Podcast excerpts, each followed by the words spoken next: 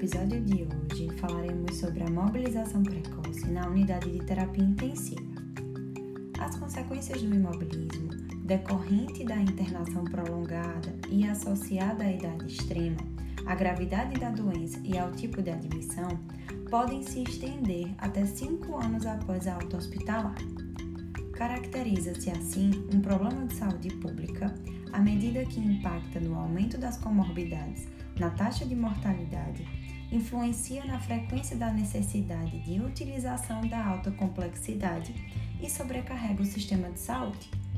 A equipe multidisciplinar deve ser responsável em identificar as indicações e as contraindicações para a realização da mobilização precoce, mas cabe ao fisioterapeuta definir do melhor modelo de intervenção sua intensidade, periodicidade, continuidade ou interrupção.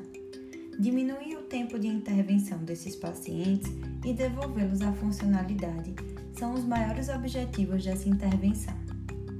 A tomada de decisão clínica precisa é fundamental à efetividade das práticas realizadas na fisioterapia. A escolha da dose deve se basear na eficácia clínica, na tolerância individual de cada paciente, na idade e nas condições prévias em que o paciente se encontra.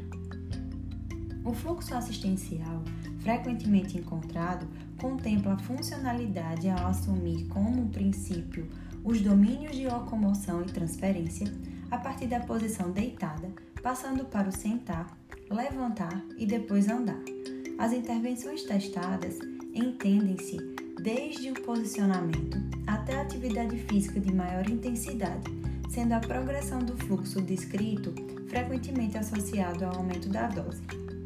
Os exercícios ativos ou ativo-assistidos devem incluir movimentos funcionais, geralmente em diagonais, combinando, como exemplo, flexão, adução e rotação externa de membro superior com flexão de cotovelo, que possam servir de base para atividades da vida diária.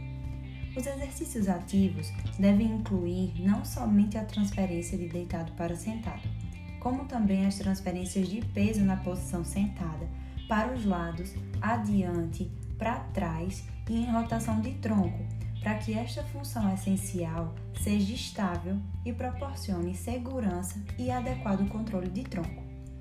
Deve-se associar o trabalho de controle de tronco e não apenas manter o paciente na posição sentada. Adotar a postura ortostática com assistência fisioterapêutica. Nesta posição, deve-se trabalhar o equilíbrio com transferência de peso para ambos os lados, para frente e para trás, além do ensaio dos primeiros passos.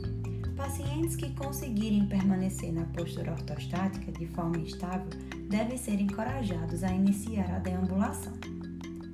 A utilização do cicloergômetro tem como objetivo principal melhorar o condicionamento cardiovascular, devendo ser realizado sobre monitorização da frequência cardíaca, pressão arterial e saturação periférica de oxigênio.